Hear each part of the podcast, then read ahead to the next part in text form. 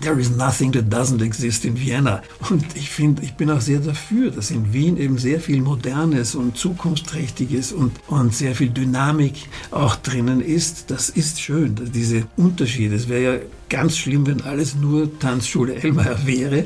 Nein, ich bin wirklich froh darüber, dass das eben nicht so ist.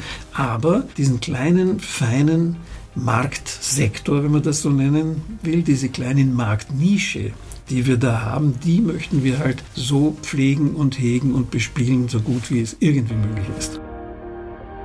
Herzlich willkommen zu Brand Trust Talks Beyond, der tiefgründigste Blick hinter die Kulissen von Marken und deren Machern. Hallo liebe Hörerinnen und Hörer, willkommen zurück zu Brand Trust Talks Beyond. Es geht wieder in die Tiefe und dazu habe ich mir natürlich wieder mal einen sehr, sehr spannenden Gesprächspartner ausgesucht und eingeladen. Und zwar sende ich diesmal praktisch live aus Wien und habe dort eine echte Institution zu Gast in zweierlei Hinsicht, nämlich einerseits was die Marke natürlich angeht, die er auch vertritt und auch die Person an sich. Es geht nämlich um Professor Thomas Schäfer-Ellmeier, gleichzeitig auch Leiter der Tanzschule Ellmeier, die eben auch eine echte Institution in Wien und Umgebung ist. Und Thomas muss ich direkt in die Podcast-Dudes-Kultur einführen. Und das ist mir fast ein bisschen unangenehm, weil er natürlich auch einer ist, der das Thema Knigge und Umgangsformen, wie ihr später auch erfahren werdet, extrem hoch hält und ich ihn dann direkt sozusagen das Podcast-Du aufzwinge. Nichtsdestotrotz entwickelt sich, glaube ich, aus meiner Sicht ein sehr, sehr spannendes Gespräch, weil ich stelle ihm natürlich die Frage, wie wird denn eigentlich eine Tanzschule zu solch einer Institution in Wien? Und dabei erklärt er eben, was das auch mit Wien an, mit der Stadt zu tun hat, aber natürlich auch, wie er seine Marke sozusagen auch führt und vor allen Dingen auch, was eine Marke für ihn auch selber bedeutet. Hinzu kommt, dass wir uns natürlich auch damit auseinandersetzen, was denn eigentlich auch die Wettbewerber tun und vor allen Dingen, was auch so die Modernität und der gesellschaftliche Wandel bzw. die Abgrenzung zum Wettbewerb eben für seine Tanzschule auch bedeutet. Und ich konfrontiere ihn da auch mit einer ganz spannenden Frage, nämlich, ob er sich nicht auch mal so erneuern muss und ob ihn das und sein Team vor allen Dingen auch nicht öfter mal auch umtreibt. Und da hat er eine sehr, sehr spannende Antwort, wie ich finde, parat. Und dann sprechen wir eigentlich über den größeren Teil noch, was denn eigentlich Corona mit der Kultur, mit dem Wiener Opernball auch zu tun hatte, beziehungsweise dort auch verändern hat und vor allen Dingen, was es auch mit der Tanzschule an sich gemacht hat. Und dann sprechen wir dem weiteren Zuge auch über die ganze Zukunft, also wie wird sich dann das Thema Tanzen und auch die Gesellschaft dort auch verändern, was wird das für einen Einfluss eben auch auf seine Bereiche haben, wie zum Beispiel die Tanzschule, aber auch das Thema Knigge und Umgangsformen. Und dann fangen wir an den ganz neuen Part nochmal an, kann man sagen. Und den packen wir dann noch extra in einen zweiten Teil. Das heißt, den gibt es dann nächste Woche im Anschluss. Da gibt es auch nochmal eine extra Intro etc. Deswegen wünsche ich euch jetzt erstmal viel Spaß bei dem ersten Teil, wo es eben, wie gesagt, darum geht, um die Tanzschule Ellmeier, um diese Institution. Wie führt man diese eigentlich und wie führt man diese vor allen Dingen auch vor dem Hintergrund der vielfältigen Veränderungen, die wir so erfahren können. Ihr könnt euch auf ein extrem spannendes Gespräch mit Thomas bzw. mit Professor Thomas Schäfer-Ellmeier freuen. Viel Spaß dabei. Hallo, liebe Hörerinnen und Hörer, willkommen zurück zu Brand Trust Talks Beyond. Es geht wieder in die Tiefe und dazu habe ich mir natürlich wieder einen ausgesprochen interessanten und spannenden Gast eingeladen und zwar den lieben Professor Thomas Schäfer-Ellmeier. So ist es richtig, ne? Ja, guten Tag, Herr Fernando. Super, wunderbar. Herr Professor Ellmeier, ich darf ja äh, direkt, und das ist mir fast ein bisschen unangenehm, mit einer solchen Knigge-Institution auch noch zusätzlich ähm, direkt ins Du überzuschwenken, wie, wie es sich beim Podcast bei uns ähm, tatsächlich gehört. Das heißt, wir führen jetzt sozusagen das Podcast-Du ein. Also ich bin Colin. Ich bin Thomas, ich hoffe, ich schaff's. da werden wir gleich noch drauf achten. Ähm, Thomas, ja, für mich auch eine gewisse Umstellung sozusagen. Wir dürfen gemeinsam über ein paar spannende Themen sprechen und wie es sich gehört, darfst auch du die Standardfragen einmal, die Standardfragen Klaviatur sozusagen durchgehen. Und ich schaue mal, was wir da so alles über dich erfahren. Und wir starten mal mit der Lieblingsmarke der Kindheit. Das finde ich spannend. Das waren Kästle Ski. Kästle Ski. Oh, das hatten wir schon mal. Jetzt müssen Sie ah, ja. oder du. Kästle sorry, Ski, ja. Hatten wir einmal, ja, tatsächlich. Interessant, ja. muss ein Vorarlberger gewesen sein. weil ich bin ja in Vorarlberg hauptsächlich aufgewachsen. Mit fünf Jahren kamen, kamen wir von Wien nach Hohenems und Hohenems war damals die Kästle-Fabrik und ich habe auch nach wie vor Freunde, die damals noch damit in Verbindung waren. Kästliche gibt es ja in der Form nicht mehr. Ich glaube, die Marke ja, ist genau. wieder auferstanden. Richtig. Also wie viele andere Marken, die Borgward und so weiter, mhm. die irgendwann mal in der Versenkung verschwunden waren. Und da sieht man, wie eine Marke doch etwas ganz, ganz Wichtiges ist. Absolut. Da kommen wir nachher auch nochmal mit ein paar interessanten Anekdoten von dir auch noch dazu. Jetzt aber natürlich der Überschwenk in die Gegenwart sozusagen. Was ist denn deine aktuelle Lieblingsmarke? Hast du eine? Ja, schon seit langem ist Mercedes, ganz sicher. Schön. Nein, vor allen Dingen, also das, das Logo auch. Ich finde diesen Stern einfach sehr, sehr ausdrucksstark für Präzision und Verlässlichkeit und Qualität und eben Premium-Marke. Mhm. Sehr gut, wunderbar. Hatten wir, das ist tatsächlich das erste Mal, glaube ich. Also eigentlich interessant, so eine Institution auch oder starke Marke wie Mercedes, aber du bist jetzt der Erste, der das in der, als Lieblingsmarke zumindest hier direkt nennt. Ähm, in jetzt, glaube ich, über 70 Folgen fast. Aber alles hat mal ein, einen Anfang. Dann gehen wir mal weiter und das ist auch immer eine herausfordernde Frage. Und zwar, wie würdest du dich denn in einem Wort beschreiben, wenn du nur ein einziges Wort zur Verfügung hättest, um dich selber zu beschreiben? Kannst auch gerne darüber nachdenken, was andere über dich sagen würden. Das hilft manchmal auch. Na, ich denke, andere werden wahrscheinlich ganz was anderes sagen, aber ich sehe mich sehr kritisch. Kritisch? Ja. Okay, kannst du es kurz erklären? Ja, ich, äh, das, man könnte sagen, ich versuche ständig irgendetwas noch besser zu machen. Und das klingt jetzt sehr streberhaft, aber es ist einfach ein Problem, dass man halt nichts so gut machen kann, dass es nicht doch noch besser gemacht werden kann. Und das ist einfach eine Kritik, eine kritische Haltung. Äh, ich bin auch sehr, sehr für konstruktive Kritik. Und zwar, wenn zum Beispiel, was man ja immer wieder erlebt, man in einem Lokal speist und zum Schluss kommt dann die Kellnerin und sagt, hat es Ihnen geschmeckt? Und vorher haben die Leute untereinander gesagt, wie furchtbar das Essen ist und dann sagt fast immer jeder, ja, war in Ordnung oder irgend sowas. Das ist meiner Meinung nach halt völlig falsch. Man sollte konstruktive Kritik dann auch geben. Wie soll denn dieses Lokal sich verbessern, wenn es nie erfährt, was falsch ist und was, was schlecht ist? Da hast du komplett recht. Ich gucke trotzdem etwas betreten nach unten. Ich glaube, ich würde mich auch zu der Gruppe derjenigen erzählen, die immer ein bisschen zurückhaltender sind. Aber ich nehme das jetzt trotzdem mal ja, mit. Das ist eine gewisse Bequemlichkeit. mag, das mag sein. Also das, das, ja. Kritik muss natürlich auch so vermittelt werden, dass man nicht den anderen zerstört damit, mhm. sondern soll eben konstruktiv, aufbauende Kritik, motivierende Kritik sein. Ich sehe schon, wir haben ganz viele Ansätze Ansätze, die wir auch natürlich geplant haben. Aber ich, ich schaue mal, wie weit wir auch in diese Ansätze alle reingehen können im Laufe des Gesprächs. Du hast noch eine kleine Herausforderung zu Beginn zu bewältigen und zwar, wie würdest du dich in einem Satz beschreiben äh, oder auch ja, darstellen, wenn du deine Profession oder die Marke, die du auch vertrittst, nicht direkt nennen dürftest? Also so ein bisschen auf einer abstrakten Metaebene, wie man neudeutsch mhm. sagt. Hast du da eine Antwort für dich? Also jetzt für mich oder für das Unternehmen? Nein, für dich. Die, die ja. Also ich, mich persönlich, ja, ja. ohne jetzt das Unternehmen. Genau, genau. Ich strebe nach Marktführerschaft. Mhm. Schön. Okay, wunderbar. Dann nehmen wir das doch mal mit. Bevor wir jetzt einsteigen in die Tanzschule Elmeier, insbesondere was natürlich ein Hauptschwerpunkt unseres Gesprächs sein wird, würde ich gerne von dir noch mal so ein bisschen wissen, mit wem haben wir es denn eigentlich zu tun? Und zwar, du hast natürlich einen sehr bewegten Werdegang auch, auch hinter dir, wie wir schon erfahren durften. Oder lange noch. Ja, genau.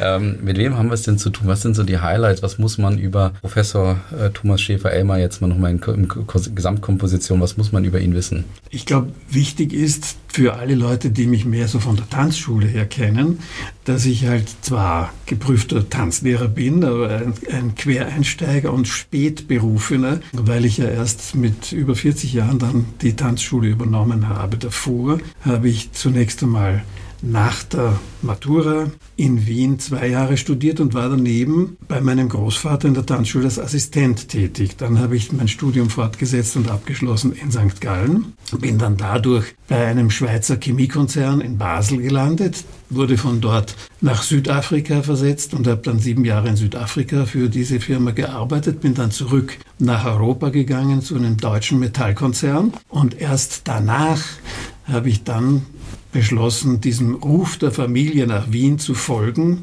und die Tanzschule Elmeier wow. zu übernehmen. War das so ein bewusster Schritt trotzdem mal zu sagen, ich glaube, wie viele Jahre waren das in Summe, wo du erstmal rausgegangen bist sozusagen, 15, 20 Jahre so in dem Dreh? Ja, ich war ungefähr 20 Jahre ja. im Ausland, ja. wobei St. Gallen war näher schon fast mhm. Heimat bei Vorarlberg dran, ja. aber trotzdem, auch Basel war nicht so weit weg, aber dann war ich doch sieben Jahre in, in Südafrika, das war ziemlich weit weg. das stimmt. Und dann in, in Deutschland habe ich vor allen Dingen auch ein, eine Sparte aufgebaut für hochreine Metalle, die dann mich dazu ge gezwungen hat, unglaublich viel auf Reisen zu sein, mhm. weil natürlich die Märkte waren hauptsächlich Fernost, USA und dann ganz Europa und Produktionsstätten und alles Mögliche waren also weit verteilt. Ich mhm. oft hm, war ich in den ersten Monaten des Jahres, hat mir mal meine Frau damals ein Postage ans, an den Spiegel gepickt. Wir haben jetzt Ende März und du warst drei Tage da. Wow, okay. In diesem Jahr.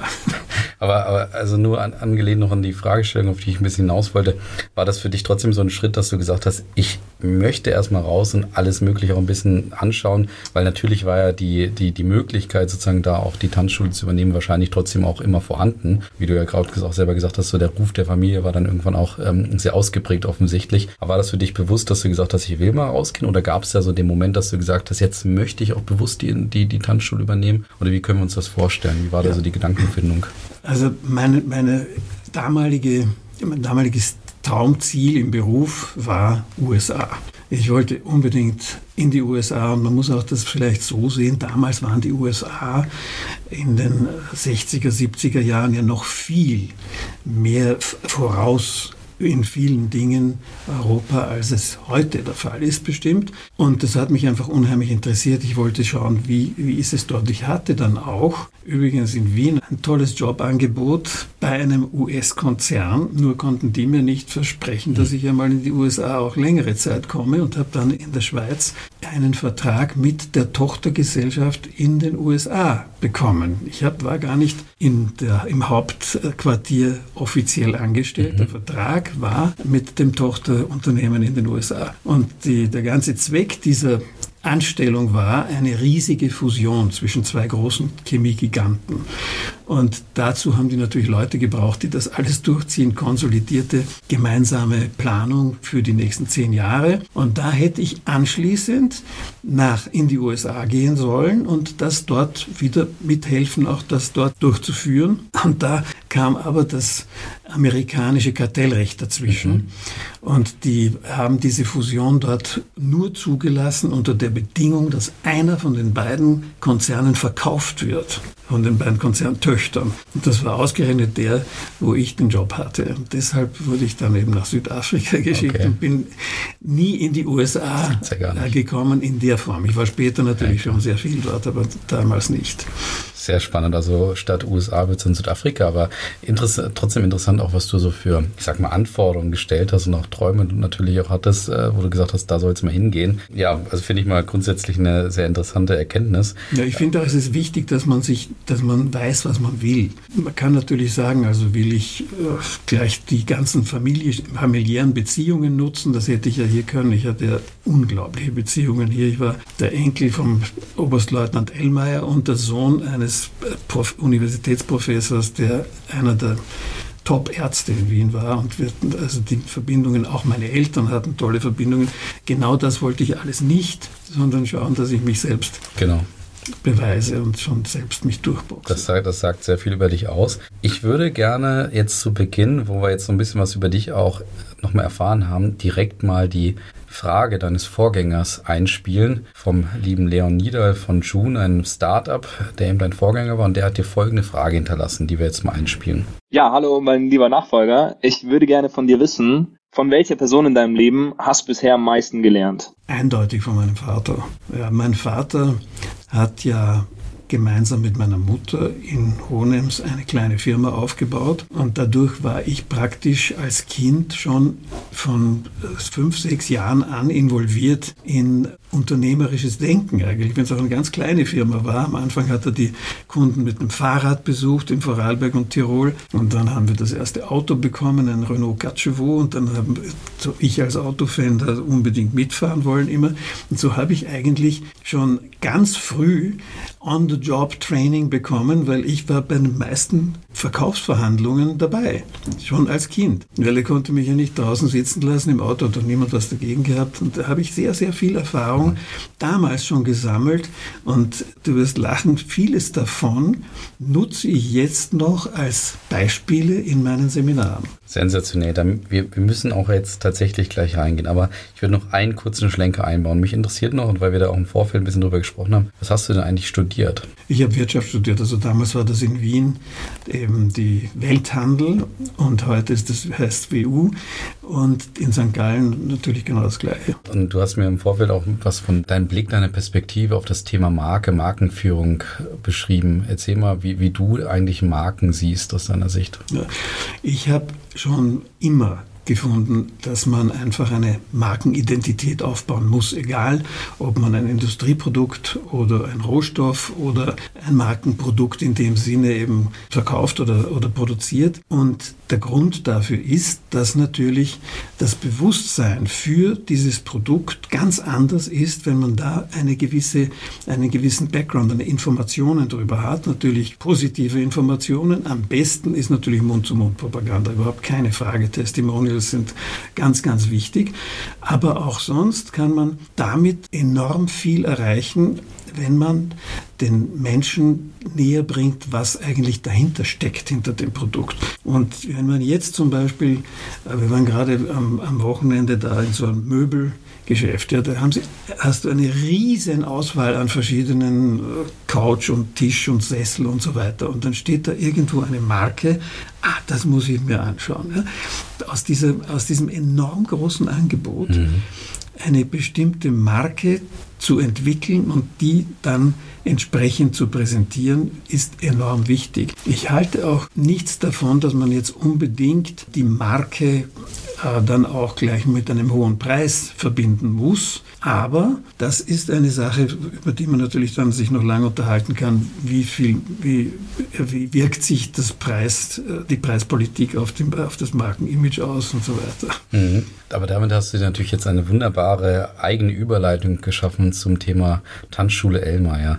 Erzähl mal, wer oder was ist sozusagen die Tanzschule Ellmeier? Ich meine, für alle Wiener, und wir werden sicherlich ganz viele Wiener oder österreichische Zuhörerinnen und Zuhörer haben, die werden natürlich bei, äh, bei der Tanzschule Ellmeier sofort äh, Punkte im Kopf haben, Assoziationen im Kopf haben. Jetzt ist es nicht für jeden so bekannt, aber erzähl mal, was, wer oder was ist eben die Tanzschule Ellmeier? Vielleicht kann man da überhaupt auf Wien Gerne, ja. äh, an sich zu sprechen kommen. Es gibt ja auf der ganzen Welt keine solche Balltradition und Walzer und so weiter Tradition wie in Wien. Das ist etwas, ist in Wirklichkeit ein Phänomen. Man muss das auch, glaube ich, so sehen. Und als ich dann von meinem Vater in, in das war 86 sowas gefragt wurde, ob ich denn nach Wien kommen würde, er will sich, er will in Pension gehen, habe ich mir das auch überlegt und gesagt, das ist ein ganz einzigartiges Phänomen. Es gibt auf der ganzen Welt keine Institution, wo man nicht nur so intensiv mit der Jugend verbunden ist, weil die Tanzschule Elmar ist in erster Linie eine Jugendinstitution und noch dazu Dinge vertritt, die als Werte oft sehr stark angezweifelt werden, die ich aber selbst persönlich wirklich wichtig finde und daher diese Verbindung zwischen meiner Person, auch von der ganzen Vergangenheit, meinem ganzen Lebenslauf, Jugend, Kindheit und so weiter her, zu dieser Tanzschule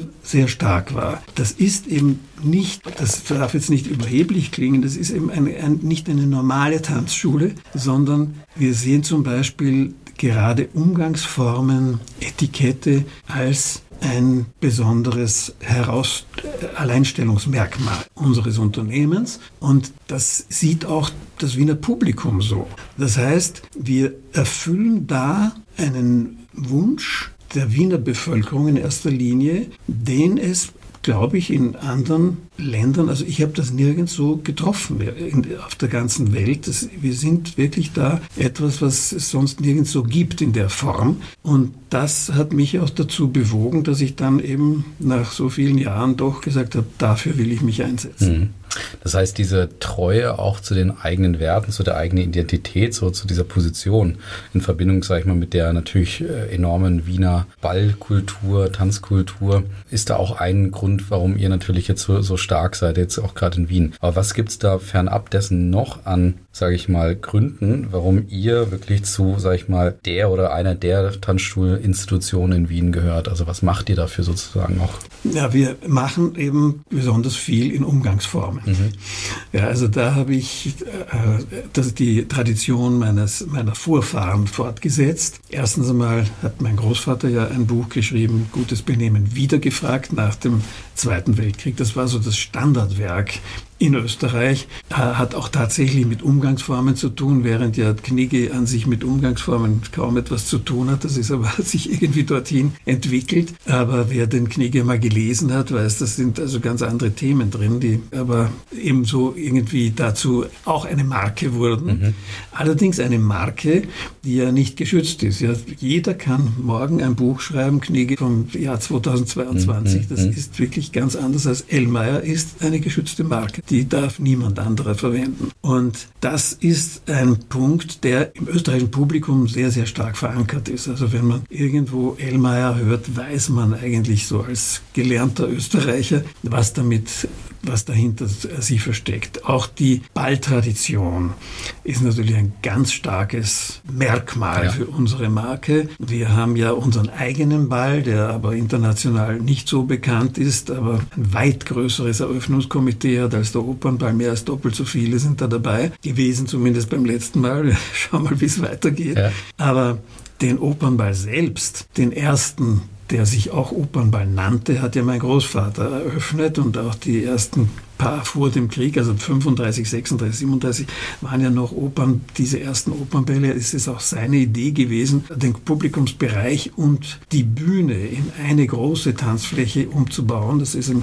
35 noch nicht gestartet gewesen, aber dann 36 schon. Da ist dann langsam losgegangen. Und das heißt, mit dem Opernball sind wir immer schon sehr eng verbunden gewesen. Und der ist aber international natürlich bei weitem der bekannteste. Aber die Wiener Balltradition an sich sich ist ja so ein totales Phänomen. Es gibt ja weit und breit nirgendwo etwas irgendwie ähnliches, das so tief verwurzelt ist. Man muss aber, glaube ich, immer gleich dazu sagen, in Wien gibt es nicht nur Freunde der Tanzschule Ellmeier und dieses, diese ganzen Traditionen und so weiter. Ich sage immer, there is nothing that doesn't exist in Vienna. Und ich finde, ich bin auch sehr dafür, dass in Wien eben sehr viel Modernes und Zukunftsträchtiges und, und sehr viel Dynamik auch drinnen ist. Das ist schön, diese Unterschiede. Es wäre ja ganz schlimm, wenn alles nur Tanzschule Ellmeier wäre. Nein, ich bin wirklich froh dafür, froh darüber, dass das eben nicht so ist.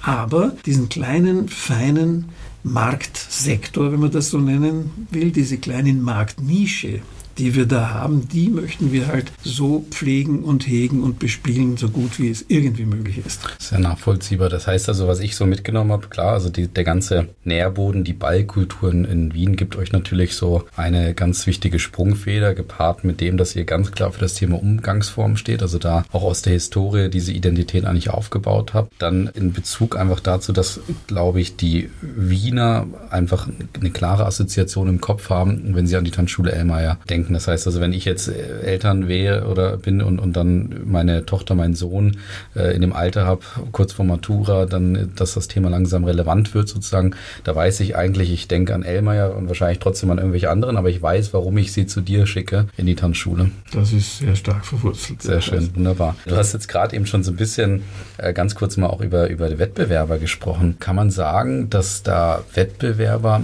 sich auch, ich sag mal, in eurem Windschatten sozusagen auch nochmal anders positioniert haben, automatisch, dass sie ganz bewusst sagen, wir sind ein bisschen moderner, wir das ganze Thema Umgangsform interpretieren wir anders? Oder, oder kann man eher sagen, dass sich viele in eine Nische gemeinsam gepackt haben und dann natürlich irgendwo kleine Differenzierungsfaktoren haben, ähm, die aber jetzt nicht so sehr auf, ich sag mal, auf der Wert oder aus unserer Sicht eben auf der Markenebene liegen? Ja, es gibt natürlich einen echten Wettbewerb und äh, es gibt tatsächlich meines Wissens keine andere Tanzschule, die einen Dresscode ihren Kunden vorschreibt, also die weißen Handschuhe Tanzschuhe sind auch bei uns, glaube ich, mit ein Markenzeichen. Mhm. Und natürlich positionieren sich die anderen Tanzschulen mehr als Freizeitbetriebe, während wir uns nicht nur als Freizeitbetriebe Betrieb, sondern auch als Vermittler von bestimmten äh, sozialen Kompetenzen sehen. Das heißt, sowohl in Theorie, Bücher und so weiter, als auch in der Praxis, dass wir praktisch in den Jugendkursen natürlich in fast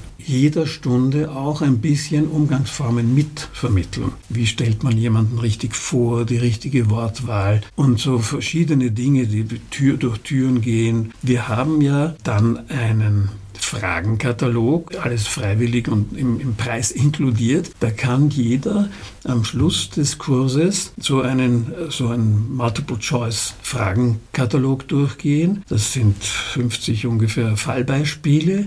Den gibt diese Person ab und wir werten das aus und dann steht dort eben Angelika Meyer hat 15 Prozent richtig beantwortet oder so. Also natürlich meistens eher 90 Prozent. Genau, natürlich. Aber das Interessante ist, dass diese Zeugnisse praktisch, diese, diese Urkunden, die Zertifikate, die wir da verteilen, manchmal natürlich im Laufe der Zeit verschlammt werden. Dann kommt aber plötzlich jemand zu uns und sagt, ich will mich bewerben bei der und der Firma, könnte ich das noch einmal haben? Weil das natürlich in einer Bewerbungsunterlage gar nicht schlecht ist, wenn man so ein oh. Zertifikat beilegt. Mhm, sehr schön. Ich würde da gerne mal so ein bisschen darauf eingehen, ob es bei euch auch Regeln, Prinzipien gibt, wie ihr sozusagen die Tanzschule Ellmeier führt, wo ihr sagt, das sind für uns ganz klar so die Regeln, die Prinzipien, an denen wir uns halten und das sind vielleicht auch neudeutsch so die No-Gos, das würden wir niemals machen. Habt ihr sowas für euch? Aber also ich sage mal, ich möchte auch den Unterschied nochmal herausarbeiten zwischen Instinkt, Bauchgefühl und schon irgendwo instrumentalisiert, dass du sagst, das habe ich so auch in meinem Management, sage ich mal, äh, etabliert, dass man sich daran auch orientiert. Ja, ja, nein, das haben wir natürlich. Wir haben ganz klare Unternehmensleitlinien, nennen wir das. Mhm. Aber das sind fünf Seiten.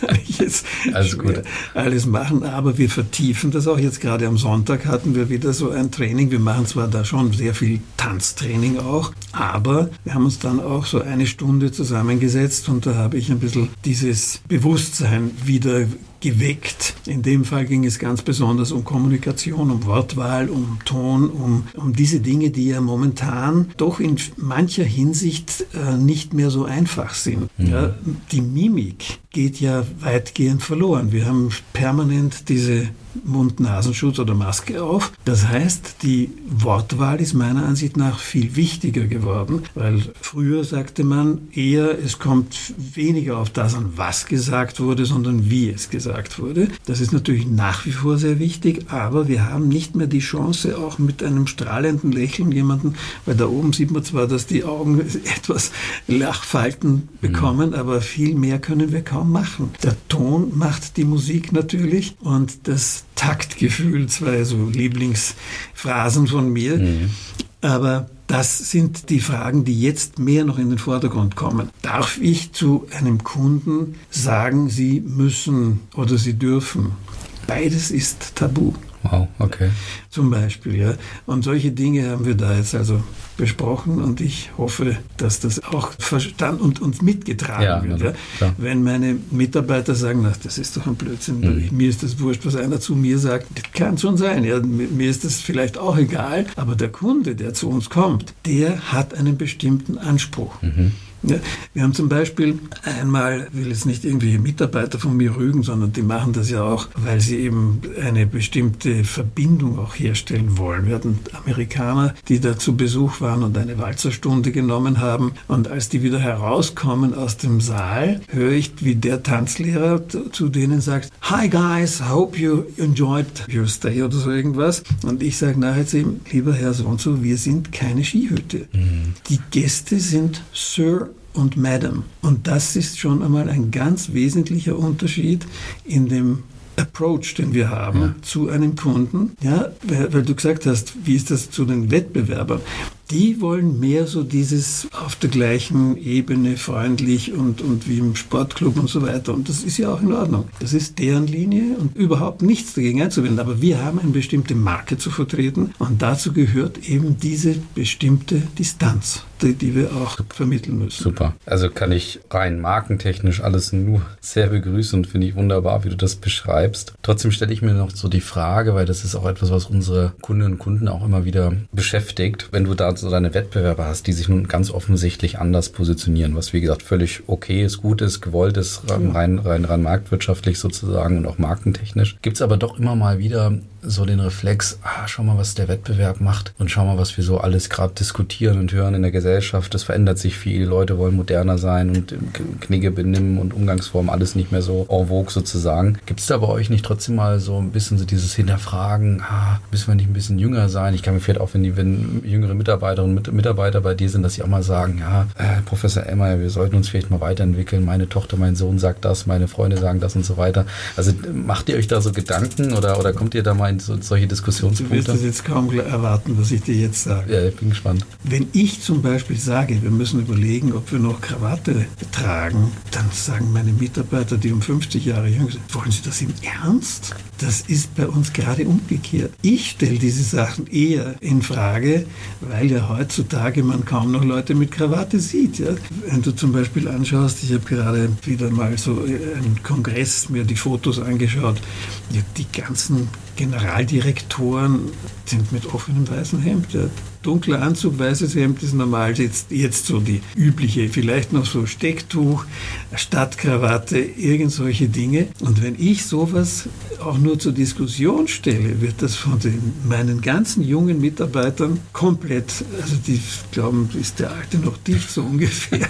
Das ist ganz interessant. Super, ja, aber es zeigt natürlich, wie stark dann die Marke auch gelebt wird und wie sehr das auch bei, dann bei der Mitarbeiterinnen und Mitarbeitern auch verankert ist, wenn da so ein gewisser Reflex auch entsteht ähm, und, und man auch so reagiert. Finde ich äh, extrem spannend. Ich würde gerne mal so ein bisschen nochmal einen neuen Schwenk in das Gespräch reinbringen. Und zwar, das Thema Corona ist natürlich für den Kulturbereich und auch für die Tanzschule extrem spannend. Erzähl mal so ein bisschen, was Corona vielleicht erst für den Kulturbereich bedeutete, wenn du da auch, auch deine, deine Perspektiven hast und dann in zweiter Linie auch für die Tanzschule bedeutete? Ja, also für den Kulturbereich an sich war das sicher ein, ein unglaubliches Desaster, das wir vorher ja jetzt 100 Jahre überhaupt nicht so erlebt hatten, nicht einmal während dem Krieg. War das so, weil ja es einfach nicht mehr möglich war, diese Veranstaltungen durchzuführen. Und das führt auch gleich in die Tanzschule, wo es ja noch eigentlich drastischer ist. Also ich muss sagen, wir sind da wirklich von Himmel hoch jauchzend zu Tode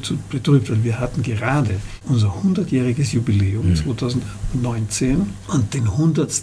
Ball, das 100. Elmayer-Kränzchen. Beim 100. Elmayer-Kränzchen am 25. Februar 2020 hatten wir 640 Debütanten auf der Tanzfläche bei der Eröffnung. Zehn Kolonnen, der Opernball hat vier Kolonnen, wir hatten zehn in der Hofburg. Und es war ein unglaubliches Ereignis, das Ganze wirklich der Höhepunkt dieser ganzen Feiern, die wir schon September, seit September durchgezogen haben. Und ich werde natürlich nie vergessen, am 10.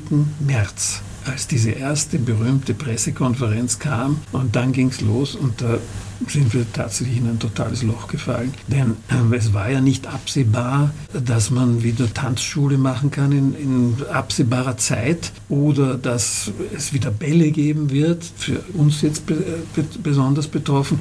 Eher schon konnte man sagen, naja, ins Restaurant kann man vielleicht früher oder in, ins Theater früher wieder gehen, wo man ja ohnehin ruhig sitzt an einem Platz und nicht direkt auf den anderen atmet, weil eine Tanzhaltung ist natürlich ansteckend. das ist ja, hat ja viel Positives auch an sich, aber eben in diesem Pandemiefall ist das wirklich eine Katastrophe. Und ich war sehr, sehr pessimistisch, muss ich schon sagen, weil es, es hat damals eigentlich keine Aussicht gegeben, wie man da wieder rauskommt, bis dann zwei Dinge natürlich passiert sind, Gott sei Dank. Das eine war, dass so schnell Impfstoffe vorhanden waren. Und das Zweite, womit ich auch nie gerechnet hatte, weil wir eigentlich alle Förderungen immer abgelehnt, also wir haben immer gesagt, wir wollen auf den eigenen Beinen von niemandem abhängig und so weiter.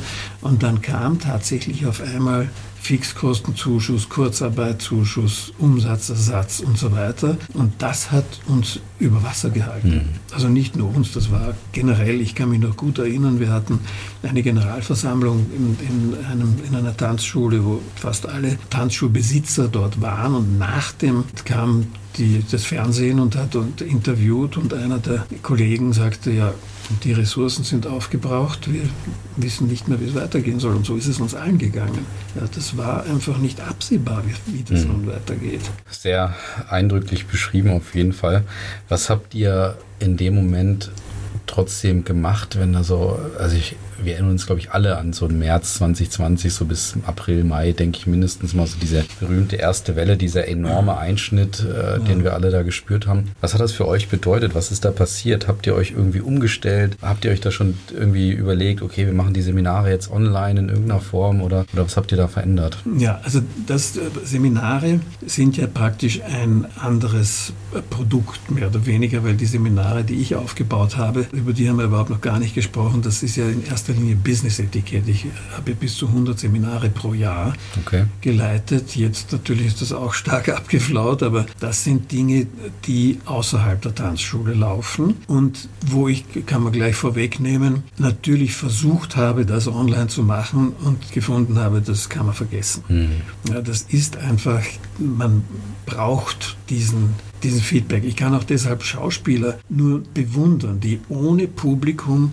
etwas auf der Bühne spielen. Es sind wenigstens noch ho hoffentlich mehrere, aber Alleinunterhalter zum Beispiel, das muss furchtbar sein, weil sie, man braucht einfach das Publikum, man braucht diese interaktive Kommunikation, dass ich Fragen stelle, dass ich die hineinführe in das Thema in einem Seminar. Und bei dem Tanzen ist es auch so ähnlich. Bei uns das Erlebnis Tanzschule ist ja bei uns nicht nur jetzt Tanzen und Umgangsformen, sondern vor allen Dingen auch Kennenlernen. Wir sind wahrscheinlich der größte Jugendtreff in Wien. Wir haben jeden Tag normalerweise zwischen 500 und 600 Jugendliche bei uns. Und das kulminiert dann natürlich in den Bällen und Balleröffnungen und in all diesen Dingen. Und das heißt, da geht es ja nicht nur um Tanzschritte, sondern es geht wirklich um diese ganze wirklich soziale Kompetenz in Theorie und Praxis. Und wir eben darauf achten dort, dass man auch die Dinge die ja Jugendliche natürlich alle erst langsam lernen, auch mitten in der Pubertät teilweise noch Erfahrungen sammeln, die sie, die sie später auch nutzen können, die ihnen helfen weiter. Und das kann man alles über Video überhaupt nicht machen. Ich habe, die kann man immer noch abrufen auf unserer Homepage, ganz am Anfang zum, zum Videokommunikation ein paar mhm. Videos hineingestellt, wobei ich dann gemerkt habe, im Laufe der Zeit, kein Mensch hält sich dran. Ja, zum Beispiel einer meiner Tipps war, es sollte ein neutraler Hintergrund sein und man sieht fast bei jedem Video hinten ist ein Büchergestell. Also das ist irgendwie so der Standard geworden, wo es wahrscheinlich irgendwie äh, besonders viel Intellektualität vermittelt, dass man da ein Büchergestell im Hintergrund hat. Ich habe gefunden, das sollte eher nichts da sein, das ablenkt von meinem, von meiner Kommunikation. Aber das war das Einzige, was wir so per Video gemacht haben. Ich weiß, dass andere Tanzschulen da viel mehr gemacht haben und fand das auch teilweise sehr gut und nett. Das gibt also so sehr gute Tipps und Dinge, die die da anbieten. Und ich habe selbst ja schon vorher mal mit einem Fernsehteam getestet, ob ein Paar, das von mir Grundschritte beigebracht bekommt, mehr lernt als ein anderes Paar, das noch beide natürlich blutige Anfänger, dass das über YouTube sich herunterlädt. Und das Interessante bei dieser, das war längst weit vor der Pandemie, dass die, die das nur per YouTube gelernt haben, das auch nicht schlecht gelernt hatten. Sie hatten halt niemanden, der ihnen so ein paar Tipps gegeben hat, warum irgendetwas leichter geht, wenn man es so oder so macht. Niemand da war, der sie da konstruktiv kritisiert hat, ihnen eben Tipps gegeben hat. Also man kann schon sehr viel über YouTube auch sich anlernen. Das glaube ich. Gibt es sogar ein ganz berühmtes Beispiel von mir. Das war der Krocher, falls dir das ein Begriff ja. ist.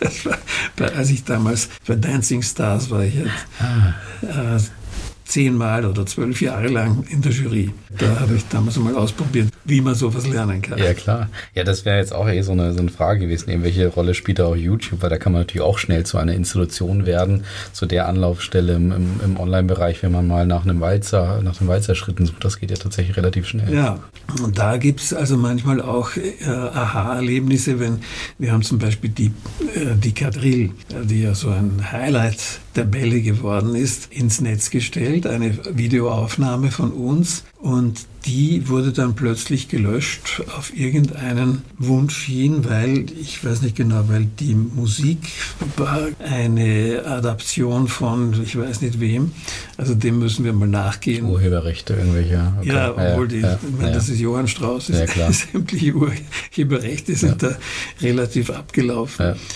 Aber das Arrangement war halt scheinbar okay. im Weg. Also jetzt ist nur noch der Text auf, auf unserer Homepage, aber das werden wir auch noch angehen.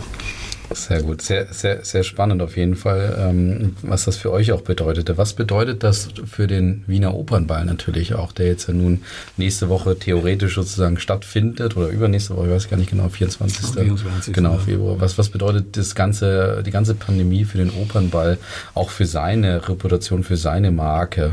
Ja, also ich finde der, die Entscheidung, den Ball nicht stattfinden zu lassen, wie auch alle, alle anderen Bälle nicht stattfinden, ist absolut richtig, weil es macht einfach kein Ball, es kann kein Ballvergnügen sein, wenn man sich irgendwie vor Ansteckung fürchtet und wenn man da mit Maske hereinkommt. Und die ganzen Vorschriften und Verordnungen haben ja eigentlich sowieso völlig unmöglich gemacht, denn man darf ja keine Konsumation zu sich nehmen. Das geht einfach alles nicht. Also heuer war es leider zum zweiten Mal nicht möglich, eine Ballsaison da durchzuziehen. Es wird jetzt äh, im Mai, Juni angedacht, dass sehr viele Bälle stattfinden. Wenn das tatsächlich alles wirklich so ist, bin ich extrem im Einsatz dort.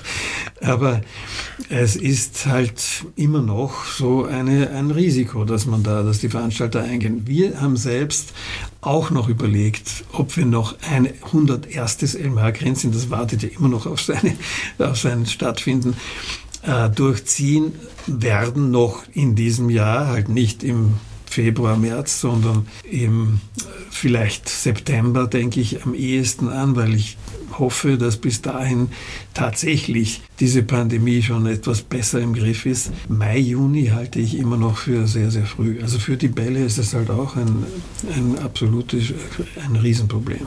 Ich habe da immer mal wieder jetzt die Analogie auch gezogen, dass dann so dieses ganze Kultur-Event-Business eigentlich wirklich auch zu so einem Eisverkäufertum ver verkommt oder sich verändert. Also das heißt, du hast da eine Saison nochmal stärker, äh, die einfach von März, April bis, weiß nicht, September, Oktober läuft und hast du dann so fünf, sechs Monate, wo es eigentlich mehr oder weniger geschlossen ist. Das klingt jetzt in dem Zuge auch fast ein bisschen so, dass sich die Ballsaison verschiebt oder nochmal stärker bald in ja. gewissen Monaten. Das wird ja auch eine sehr interessante Entwicklung. Es ist natürlich vor der Pandemie gab es 450 Bälle pro Jahr in Wien. Nur in Wien allein. Das heißt, man konnte fast in jedem Monat, fast an jedem Wochenende außer Juli, August auf einen Ball gehen. Ja, auch mein, so einzelne Ferienzeiten, Weihnachten und so eher nicht, aber dann war schon wieder Silvesterball und so weiter. Und das heißt, Wien hat dort einen unglaublichen Vorteil im Business gegenüber anderen Städten. Also die Geschäftsleute hier. Ich habe ja in meiner früheren, in meinem früheren Leben in der Industrie sehr häufig natürlich Kunden eingeladen in tolle Restaurants. Das konnte man, ob das jetzt in Düsseldorf der Breidenbacher Hof war oder äh, in München oder irgendwo oder auch in Tokio oder in New York oder so. Es gibt auch in Wien unglaublich viele wunderbare Restaurants, wo man einen Kunden beeindrucken kann und einen schönen Abend mit ihm verleben. Aber es gibt keine Stadt auf der Welt, wo man seinen Kunden zu einem großen Ball einladen kann. Und das ist, glaube ich, eine Chance für die Wiener Geschäftswelt, eine ganz andere Verbindung herzustellen zu den Kunden. Zu, speziell, wenn sie dann auch noch vielleicht nicht nur den Herrn, sondern gleich mit seiner Partnerin, also je nachdem, wer, wer der Kunde direkt ist, dass die gemeinsam da so etwas erleben, ist einzigartig. Sie werden immer wieder darüber reden können. Sie haben damit eine ganz andere Verbindungsmöglichkeit und das ist sehr schade, dass sowas oft angekreidet wird, irgendwie äh, ins schiefes Licht, Korruption oder sowas hinein, weil es natürlich gang und gäbe ist, Kunden zu verwöhnen oder Kunden, besonders, besondere Kunden Nähe zu schaffen und zu kreieren und das ist einfach, kann nicht negativ sein. Ja, sehe ich nicht. Abgesehen davon, dass es natürlich auch Arbeitsplätze schafft und die Wirtschaft auch noch fördert. Das ist nochmal eine spannende Herausforderung gewesen, die du gerade beschrieben hast. Also so eben das, das Thema auch die Firmenkulturen, wie die da auch mit solchen, ja, ich sage mal, Nettigkeiten noch umgehen. Das Thema Compliance ist da natürlich sehr, sehr interessant. Hätte ich jetzt gar nicht so gedacht, dass das auch ein Thema ist, was euch auch beschäftigt. Ja, natürlich. Aber ich würde gerne auf einen letzten Punkt oder ein Themenfeld noch, noch zu sprechen kommen. Da geht es jetzt rund um das Thema Zukunft, wo man mit dir natürlich über auch ein paar spannende Sachen nochmal sprechen kann. Wenn wir nochmal zurückspringen jetzt eben über oder von Corona und die ganzen Einschnitte und die Veränderungen, die da jetzt auch einhergehen, zurück zur Tanzschule. Was bedeutet denn eigentlich, ja, ich sag mal so, das Thema Generationenveränderung oder Generation generell ähm, und all das, was wir da so beobachten für, für deine Tanzschule, beziehungsweise wo geht's denn vielleicht auch hart gesagt hin mit der Tanzschule? Wird das immer also solch eine Institution sein? Spürst du da trotzdem irgendwo so ein leichtes Abflauen oder ist es genau das Gegenteil? Was ist da so deine Beobachtung deine Prognose auch? Eher genau das Gegenteil. Ja, wir haben ja immer schon oder immer die letzten 20, 30 Jahre, solange ich das beobachtet habe, wenn die Herbsttanzkurse freigegeben werden, also wenn man sich anmelden kann zu den Herbsttanzkursen für Jugendliche, einen sehr, sehr starken Ansturm erlebt. Das ging meistens so, dass man schon in der Früh sich angestellt hat, ab 8 Uhr, 9 Uhr, 10 Uhr und wir machen um 15 Uhr die Tür auf und haben dann so diesen ersten Ansturm etwa bis 17, 18 Uhr angemeldet gehabt. Jetzt äh, konnten wir ja im Frühjahr gar keine Anmeldung machen letztes Jahr, haben das dann auf den 4. Oktober verschoben, haben uns schon gedacht, das wird wahrscheinlich sehr intensiv werden, weil natürlich alles sich jetzt auf diesen Termin viel kürzer zusammen bald und haben in der Früh schon Security aufgestellt, der hat dort äh, Nummern verteilt. Ich habe gesagt, na, wir werden so ungefähr 450 Nummern höchstens brauchen. Wir sind dann mit äh, mehr als dem Dreifachen überrannt worden. Wir haben bis Mitternacht eingeschrieben und es gab wirklich äh, Riesenprobleme für mich, weil das natürlich äußerst unhöflich war, wenn da Leute sieben Stunden vor der Tür stehen. Gott sei Dank hat es nicht geregnet oder irgend sowas. Ich bin da mehrfach entlang gegangen, habe mich entschuldigt. Es kam alles zusammen natürlich. Erstens einmal, dass das alles auf diesen kurzfristigen Termin hingekommen ist, dass auch dann natürlich wir checken mussten 2G, also diese Vollimmunisierung und alles miteinander hat halt wirklich unglaublich viel mehr Zeit gebraucht, als wir gedacht haben. Also die, die Nachfrage war zumindest da noch sehr, sehr hoch. Ob das in Zukunft so weitergeht, hängt sehr stark von uns ab. Wenn wir es schaffen, dass wir eine sehr positive Mund-zu-Mund-Propaganda kreieren können, dass wir den Jugendlichen und auch den Erwachsenen, wir haben ja nicht nur Jugendkurse, vermitteln, dass es wirklich schön ist bei uns, dass man dort eine sehr schöne Zeit verbringen kann, dass das einfach auch eine Zeit ist, in der man so etwas erlebt, was mehr so in dieses Slowdown hineingeht, dass man sich dort erholt, dass man auch einen anderen Aspekt praktisch erlebt, äh, der heute halt weitgehend äh, nicht mehr so leicht zu, zu erleben ist. Das müssen wir schaffen. Und was die Umgangsformen betrifft, ist das für mich nur ein Teil des Allgemeinwissens. Und je mehr Allgemeinwissen ich habe, umso leichter tue ich mich normalerweise im Leben. Das heißt, es ist ein Teil unserer Kommunikation, dass ich verstehe, was der andere meint und dass ich auch selbst weiß, welche Signale ich sende mit einem bestimmten Verhalten. Ja, ich war ja in Norwegen im Aufsichtsrat eines kleinen Joint Ventures und habe mich dort schon immer im Vorhinein fremdgeschämt, wie man hier sagt, weil meine Vorgesetzten, die mit mir dahin geflogen sind, ich war direkt im Vorstand unterstellt, oft die, die Norweger mit einer Hand in der Hosentasche so begrüßen, was in Norwegen ein totaler Fauxpas ist und überhaupt in Skandinavien. Andererseits gibt es natürlich wieder andere Dinge, die völlig anders aufgefasst werden. Zum Beispiel heutzutage in Skandinavien höre ich, ich bin schon lange nicht mehr dort unterwegs gewesen, dass eine Dame es absolut unmöglich findet, wenn man ihr in den Mantel helfen möchte. Bei uns ist das immer noch ein Zeichen des Zuvorkommens, der Höflichkeit, des Respekts. Also das sind zwei ganz unterschiedliche Philosophien, die da aufeinandertreffen.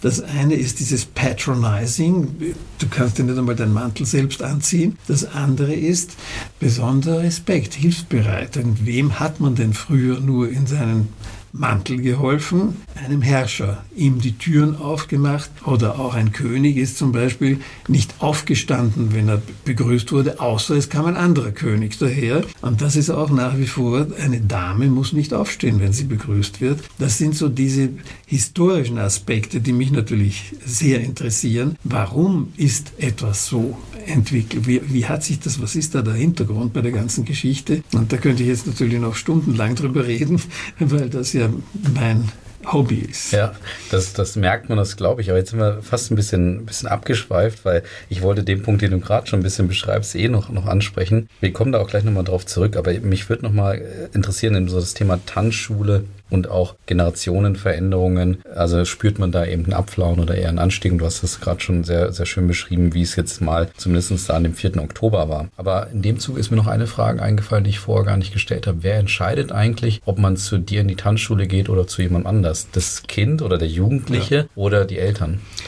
Das hat sich bestimmt immer mehr zu den Jugendlichen hin bewegt. Weil ist, glaube ich, dass es generell kann man das sagen, dass einfach die, die Jugendlichen viel mehr selbstständig sind. Ja, wenn man auch, wir waren in Ferien zum Beispiel in einem Kinderhotel, weil meine meine Enkelin dort auch äh, Urlaub gemacht hat in Kärnten und dann geht, sitzt man dort im, am Tisch und hereinkommt eine Familie mit drei kleinen Kindern und zum Kleinsten sagt, wo möchtest du sitzen? Ja, das hätte es bei mir natürlich in der Jugend nie gegeben, sondern ich sitze dort, wo die Eltern hingehen. Das hat sich sehr stark verändert und das ist natürlich zudem eigentlich ein, ein interessanter Aspekt, dass gerade die Jugend unbedingt zu uns will. Ja, und dass auch noch dazu durch diese Pandemie noch extrem verstärkt wurde. Denn die sind zu uns ja gekommen, dass sie unbedingt das jetzt auch erleben wollen, was ihre Geschwister oder man ihnen vorher erzählt hat und was sie auch auf YouTube anschauen können. Das, das ist ja immer noch unsere Balleröffnung und so weiter da. Das heißt, das entscheidet in erster Linie die Jugend. Aber wir haben schon zwei Marktsegmente, die wir bespielen. Das eine sind die Großeltern und die Eltern und das andere sind eben die Jugendlichen, die Schulen, die Klassen und so weiter. Ja, eigentlich hast du da, weil ich jetzt gerade über Lego und Bobbycar nachgedacht habe, hast du natürlich da so diese Generationsstärke bei dir. Das heißt also, du hast die Großeltern, die eine Assoziation haben und die dann auch mal ein bisschen Influencer sein können, sozusagen für die Jugend, die dann sagen, ja, du musst schon zum Elmeier. Genau, das kommt noch dazu. Ne? Ich war auch beim Elmeier, du musst auch zum Elmeier. Und dann die Eltern natürlich genau das Gleiche, die das auch schon mitgegeben haben. Und jetzt bildet sich, und das ist natürlich spannend bei dir, dass auch die Jugend sich da so eine Meinung bildet auf der einen Seite, beziehungsweise da wahrscheinlich auch so eine Art Community-Effekt entsteht, dass man natürlich dann so der Freundeskreis wahrscheinlich geschlossen dann natürlich zu, zu dir genau, geht. Aber auch das, das geht nur, ja. das geht auch nur, wenn du da natürlich klare Assoziationen im Kopf hast und irgendwas mit dir verbindest, wo man sagt, das ist was Wünschenswertes. Aber es gibt bestimmt auch Jugendliche, die sagen, also bloß nicht Elmar, Logisch, genau. Bist verrückt, Krawatte und Handschuhe und so weiter. Also es gibt diese Trends und ich finde das auch schön, diese, diese unterschiedliche Variety, die, diese Dinge, die es in Wien eben alle gibt. Das ist wirklich wichtig. So, und jetzt muss ich hier mal ganz unprätentiös sozusagen unseren Podcast unterbrechen und auf den zweiten Teil verweisen. Ich kann mir vorstellen, ihr hättet jetzt noch ganz gerne auch weiter Thomas zugehört und gelauscht und ihr könnt euch sicher sein, das nächste, der nächste Teil lohnt sich definitiv, weil da geht es nochmal um das ganze große Thema Knigge, was sich beim Knigge und den Umgangsformen auch verändert von dem Hintergrund von Corona, aber auch wie sich das Ganze so in die gesamtgesellschaftliche Veränderung einbettet. Das heißt also, was bedeutet das Ganze, wenn sich vielleicht auch gewisse Umgangsformen verändern? Was bedeutet das auch im kulturellen Wandel? Und was bedeutet das auch für die Marken zum Beispiel? Wir sprechen also auch über das Thema Behavioral Branding. Also in dem Zuge dann viel Spaß mit Teil 2 nächste Woche und schon mal vielen Dank fürs Zuhören bisher. Könnt euch also auf nächste Woche freuen. Bis dann.